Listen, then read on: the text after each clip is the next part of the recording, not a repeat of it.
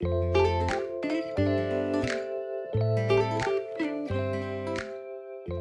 さんこんにちは、えー株式会社ゼロインの浪川です、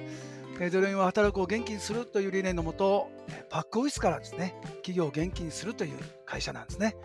えーこの採用サイト専用の、え音声コンテンツゼロプラという名前でですね、えゼロインで働く仲間が集まり個性が交差する広場をコンセプトにさまざまな先輩や社員の働くを紹介していきたいと思います、えー今日はですね、えー大先輩なんですかね、えー来ていただいておりますえー、立花さん、えー自己紹介お願いします。はい、よろしくお願いします。立花静香と申します。えー2006年に新卒でゼロインに入社しています。えー今までのキャリアで言うと、総務のアウトソーシングをやっている舞台にいることが多いです。お客様先に常駐して、受付チームのリーダーやったりとか、総務のアウトソーシングでスーパーバイザーをやったり、あと研修事務局の運用設計なんかもあのアウトソーシングでやってました。他には、あの社内のイベントをやっている事業部の、えー事業推進で係数管理やったりとか、あと部門システムの導入などもやってたりします。で、これらの経験を生かして、今、総務アウトソーシング部隊でマネージャーとコンサルタントの仕事をやっております。はあ、すごいですね。2006年ということは、17年目？そうですね。?17 年目ということは、もう16年、はいこの総務の仕事をやってきたっていう感じなんですかね？そうですね。あの、総務近隣のところでずっとやってる感じですね。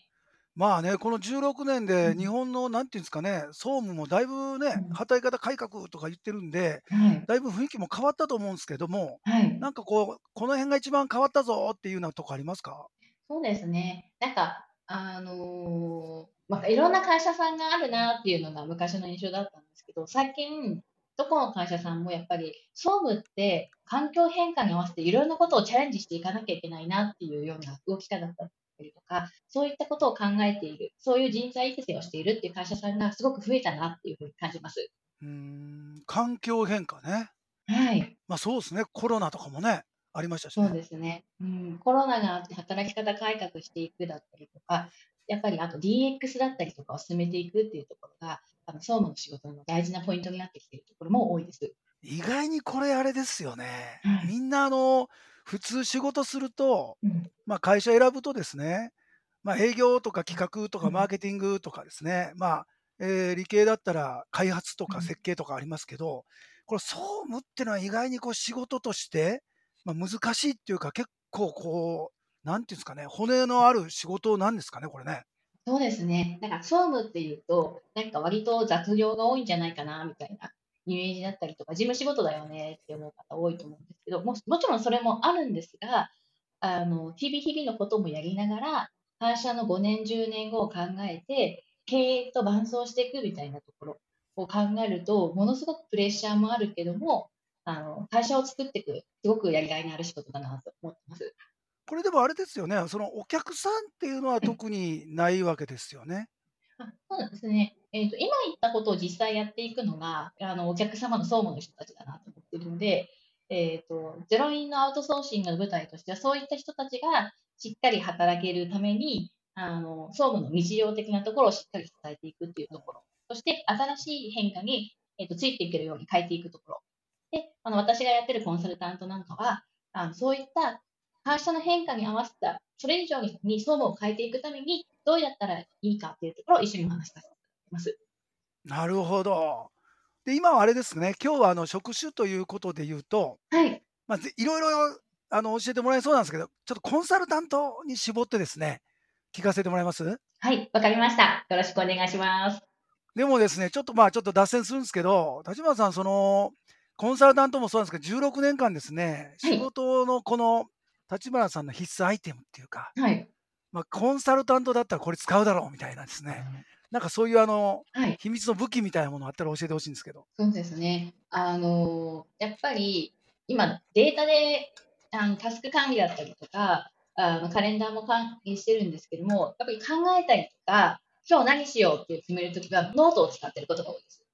でうん、ノートも、あの、かれこれお気に入りがあって、それこそもう、総務ののメンバーとしてで仕事をしてた時から使ってるんですが、えっ、と、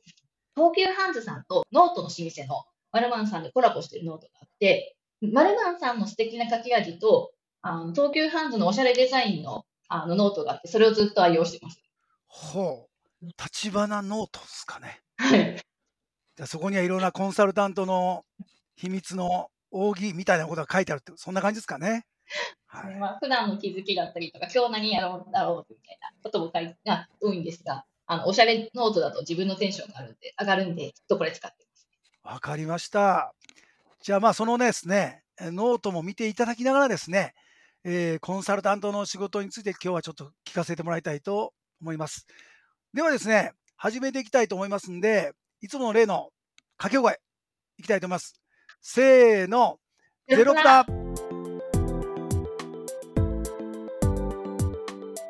はい、始まりました。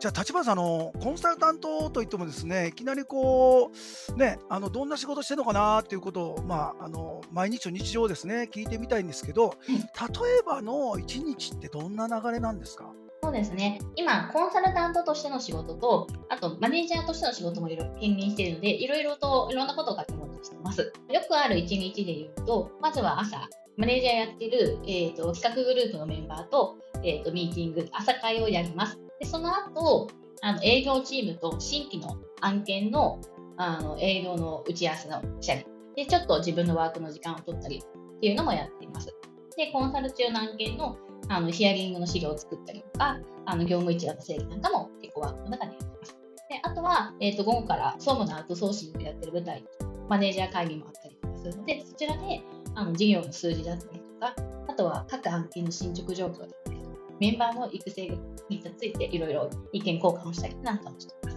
であのそういった、えー、と打ち合わせですね、いろんなことをやったりとか、まあ、あとは、えー、と事業企画として、えー、と部署の数字なんかも担当しているので、あのそういったデータ作り、いろんなことを、えー、と8時間の間に詰め込んで仕事してます。結構あれですかね、忙しい。そうですね。まあでも、一つのことばっかりやると飽きるタイプなので、これぐらいの方が楽しいかなと思ってます。これ実際にあれですかね、あのーお客さんのところに行って、はい。分析とか打ち合わせとかですね、はい。なんかこう、プレゼンするみたいなこともあるんですか？ありますね。あの、コンサル期間中は、あの、業務ヒアリングなんか行くときは、あの実際に現地までお伺いすることがあって、ちょうど来週、えー、と3日間の出張行って、現地でヒアリングしてくるようなわけです。なるほどあとはコンサル期間、そうですね、コンサル期間中は週1回お客様との定例も必ずやっていますので、そういったあのリアルの打ち合わせだったりあとは最近だとオンラインも多いので、いろいろ組み合わせて1週間。お客さんと話すことも結構多いんですか？そうですね、あのーデータから見えることも大事ですが、やっぱりお客様自身が感じる課題感だったりとか、そういったことがすごく大事なので、あの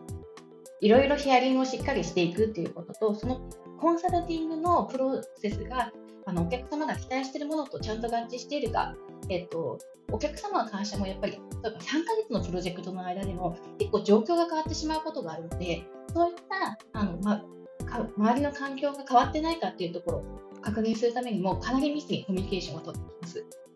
じゃあ結構こう、ちゃんと話さないといけない仕事なんですかね？そうですね。わかりました。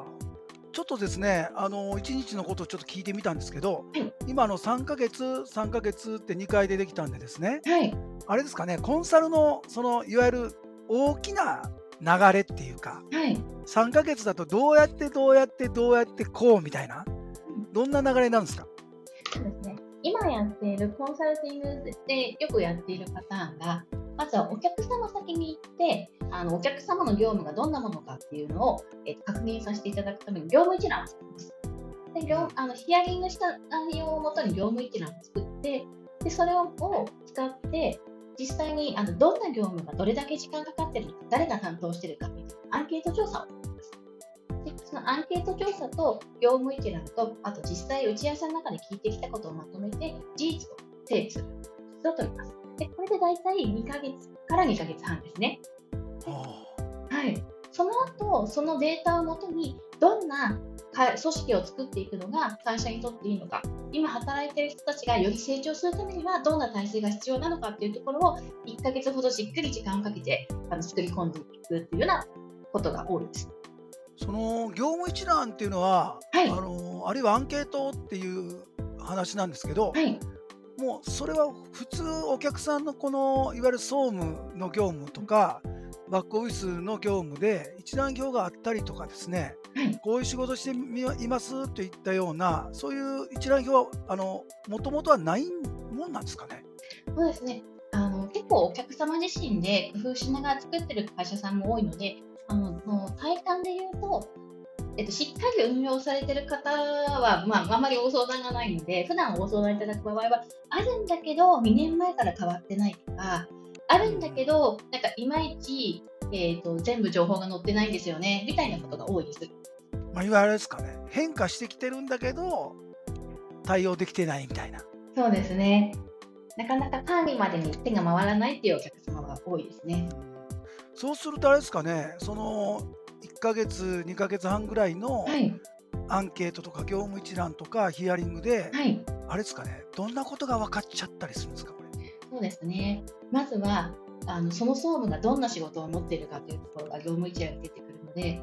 本当にいわゆる総務として皆さんがイメージするようなお仕事を中心にやってるところもあれば、あのホームだったりとかロームだったりとか、かなり幅広い仕事を担当しているっていうような部署さんもいます。あのそういったあのどれだけ仕事を持っているかという、あとはその仕事を誰が担当しているかっていうところも調査から分かってくるので、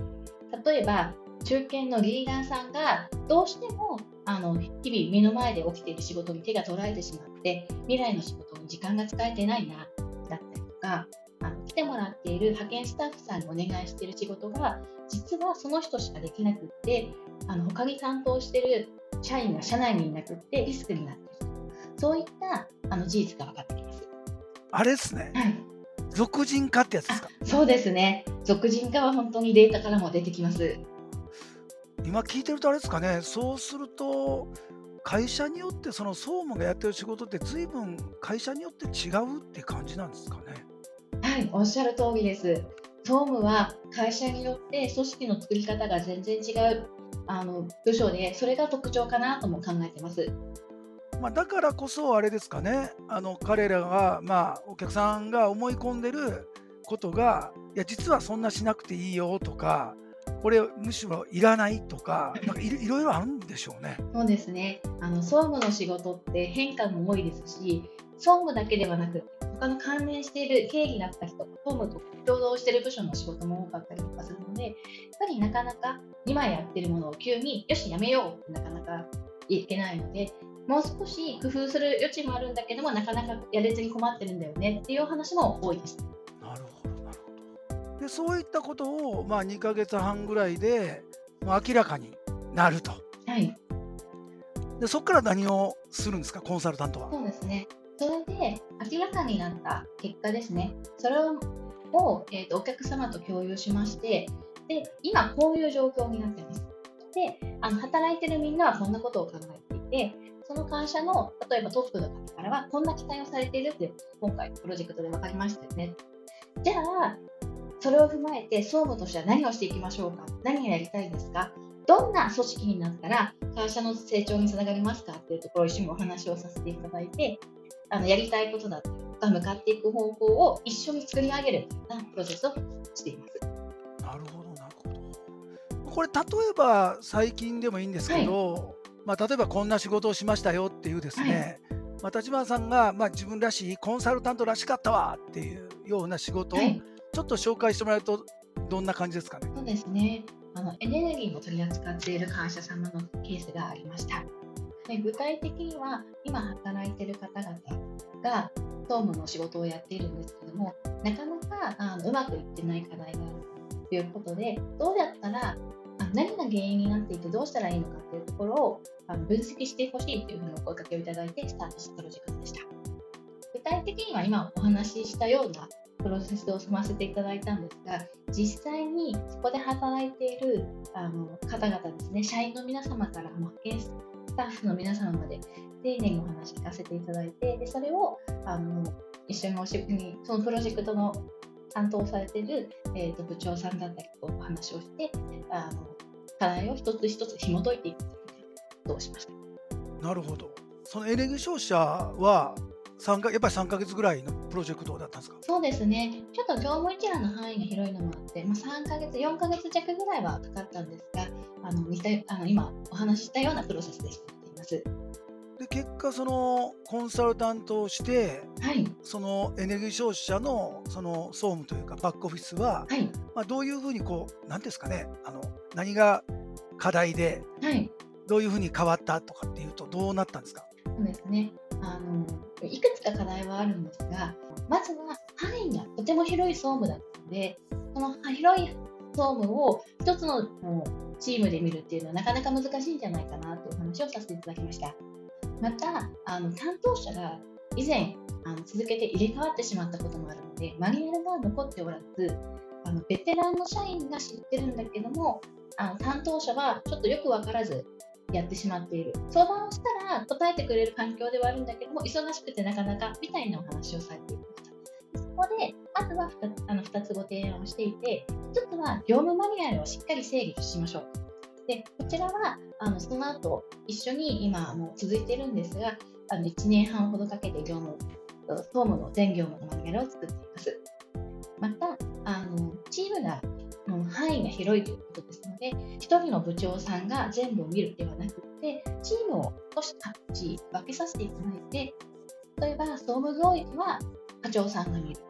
で、人事、労務領域は部長さんが見るみたいな形で分担をした方がいいんじゃないかというお話をさせていただいて、そういった組織に向けて今動いていらっしゃいます。なるほど一つの部署でたくさんのことややりすぎてたんで、はい。それをこうちょっと整理して、はい。それからなおかついわゆるさっきのあれですね俗人化を防ぐためにマニュアル作って、はい。それからあと役割ですね部長さんや課長さんの役割までこう変えてみたというそんな感じなんですかね。そうですね。そういったあのことを一緒に作らせていただきました。あれなんですかねあの効果っていうか成果っていうかはい。そのエネルギー商社さんからはどんなこう声をももらってるんですか？そうですね。お話しいただいていて、あの、そのチームを分けたことで、まあ、部長さん、課長さんの下にリーダーに当たるような方が入社されてるんですが、その2人が今、チームの中核となって、しっかり仕事を進めてらっしゃるな。と、あの部長さんがどうしても忙しい方だったんですが、今、総務の組織が安定しているので、会社全体の動きに対してあのアンテナを張って動くようになったということは、あの上の方からもお話しいただいております。できなかったことがやれるようになったというチームの安定によって、はい、少し総務が前に進み始めたというところでお話しいました。なるほど。総務が前に進み始めるできなかったことがやれるようになった。はい、ね。あとあれですかね。その若い人がリーダーとして頑張ってるみたいな。はい、なんかいい感じですね。まあ、こういうのがあれですか、あの大体コンサルタントっていうと年間で結構案件持つ感じなんですかね。そうですね。この規模のコンサルとしてはそんなに、まあ、数はあの多くはないんでやっていただきますが、まあ他にもあのオフィスの移転プロジェクトだったりとか、そういったところもあのコンサルタントとして、まあ、メンバーと一緒にやってたりもして。なるほど。オフィス移転のコンサル、はい、そんなのもあるんですね。そうですね。あの総務なので、オフィス移転のよくあるタスク一覧なんかはあのゼロインとして持っているので、でもこのあたりなんかは私よりも今現場ででやってくれているあのスーパーバイザーとかリーダーの方が全然あのノウハウがあるありますね。なるほどね。結構あれですね、ゼロインのこの総務コンサルって、はい。なんかこう、バリューっていうんですかね、こう、やったらやったらだけいいこと起きるって、そんな感じですかね。そうですね。これをやったらいいですよみたいな感じではなくて、その会社にとってどうやったらいいのかを一緒に考えて作り上げていくので、あのしっかりそれが実現したら良くなりますっていうのは自信持って言えるかなと思います。なるほど。まあ、ちょっと今あのお話も出ましたけど、立花さん、コンサルタントとしてはい。こう成果を上げていくっていうか、うんそういうために意識していることってどんなことなんですか？そうですね。あのまずは事実を正しく深めていくということをすごく大事にします。で、ちゃんとあの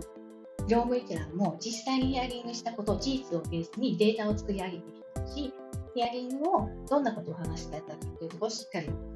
で、その上がってくる事実から組み立てたこういうことだろうっていう、いわゆるセオリーですね。筋道が通ってることをしっかりまず作ろうと思っています。で、ただ、コンサルで行うときは、このセオリーではとどまらずに、じゃあ、普通に組み立てたらこうなんこうなんだけども、じゃあ今一緒に目の前にいるお客様の会社だったりとか、その働いてる人たちだったりとかっていうところをあの本当に頭に思い浮かべて、じゃあもっとここにマッチするものは何だろうっていうセオリーその先になるもの、その会社だけの回答をどれだけ作れるかっていうところをすごくコンサルティングやるときは意識しています。なるほど、あれですかね。まず事実を捕まえて、はい、でセオリー作ってそこで止まらずにそのセオリーの先にを見に行くっていうそんな感じなんですかね。そうですねなんかそこまでやらせていただくのがやっぱりあの会社のことをすごく考えてご発注いただいているので私もあの全力尽くしてあの一番いいことをご提案したいなというふうに考えます。そうするとやっぱあれですかねあのフレームというかセオリーの後にその会社らしさっていうかそのお客さんならではのっていう解決策のところは、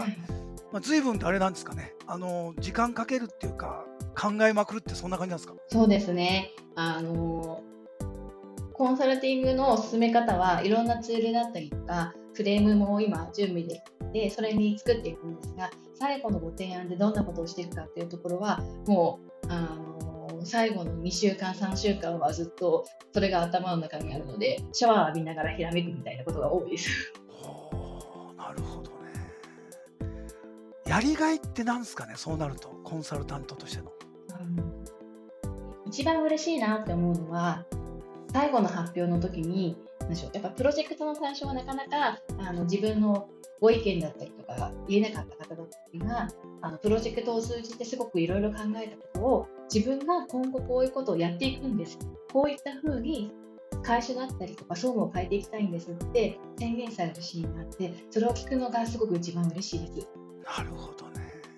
こうあれですか。思いが伝わったみたいな。そうですね。なんか思いが伝わって動いき出しするきっかけが作れたんだろうなっていうこととそのプロセスを通じてあの自信持ってやっていきたいんだってなっていただく瞬間があるのでそれがとてもあの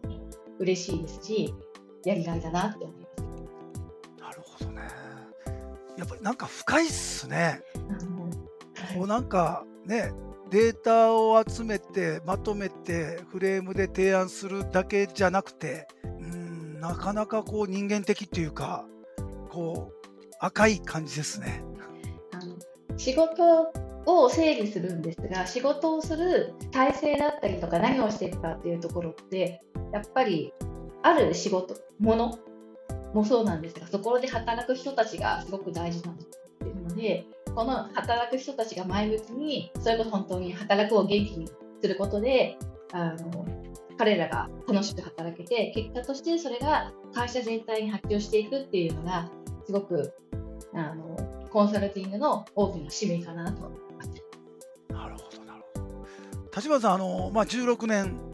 やって、はい、コンサルタントとしてですね、はい。まあ、活躍されてるんですけども、はい、さらにですね今後こんなコンサルタントになりたいっていうかこんな仕事をしてみたいっていうことを最後にちょっとお聞きしたいんですけどどうでしょう？はい。そうですね。今、ちょっとあのご縁もあって、コーチングも勉強させていただいているんですね。ので、もっともっとそこで働いてる人たちがどうやったら会社をよくできるか、そして会社を変えていけるのか、ですごく変化をする世の中に対して対応していけるのかっていうところをあの作るお手伝いっていうところを一時的なものではなくてそれを続けさせていただきそれをいろいろやらせてさせていただきつつ私自身もあの総務としての力をつけて長く会社が成長するようなあのお付き合いができるっていうお仕事をいろいろ増やしていきたいなと思います。会社やあるいはその人たちの成長、うんそこにも入っていきたいぞと、はい、そんな感じなんですね。そうですね。はい。いやありがとうございました。短い間でしたけど、ちょっとコンサルタント思ったより深いなということがなんか分かってきたかなと思います。立花さん、あの、はい、言い残したことないですか？あの今これを聞いているゼロインに興味ある方、またコンサルを興味ある方に一言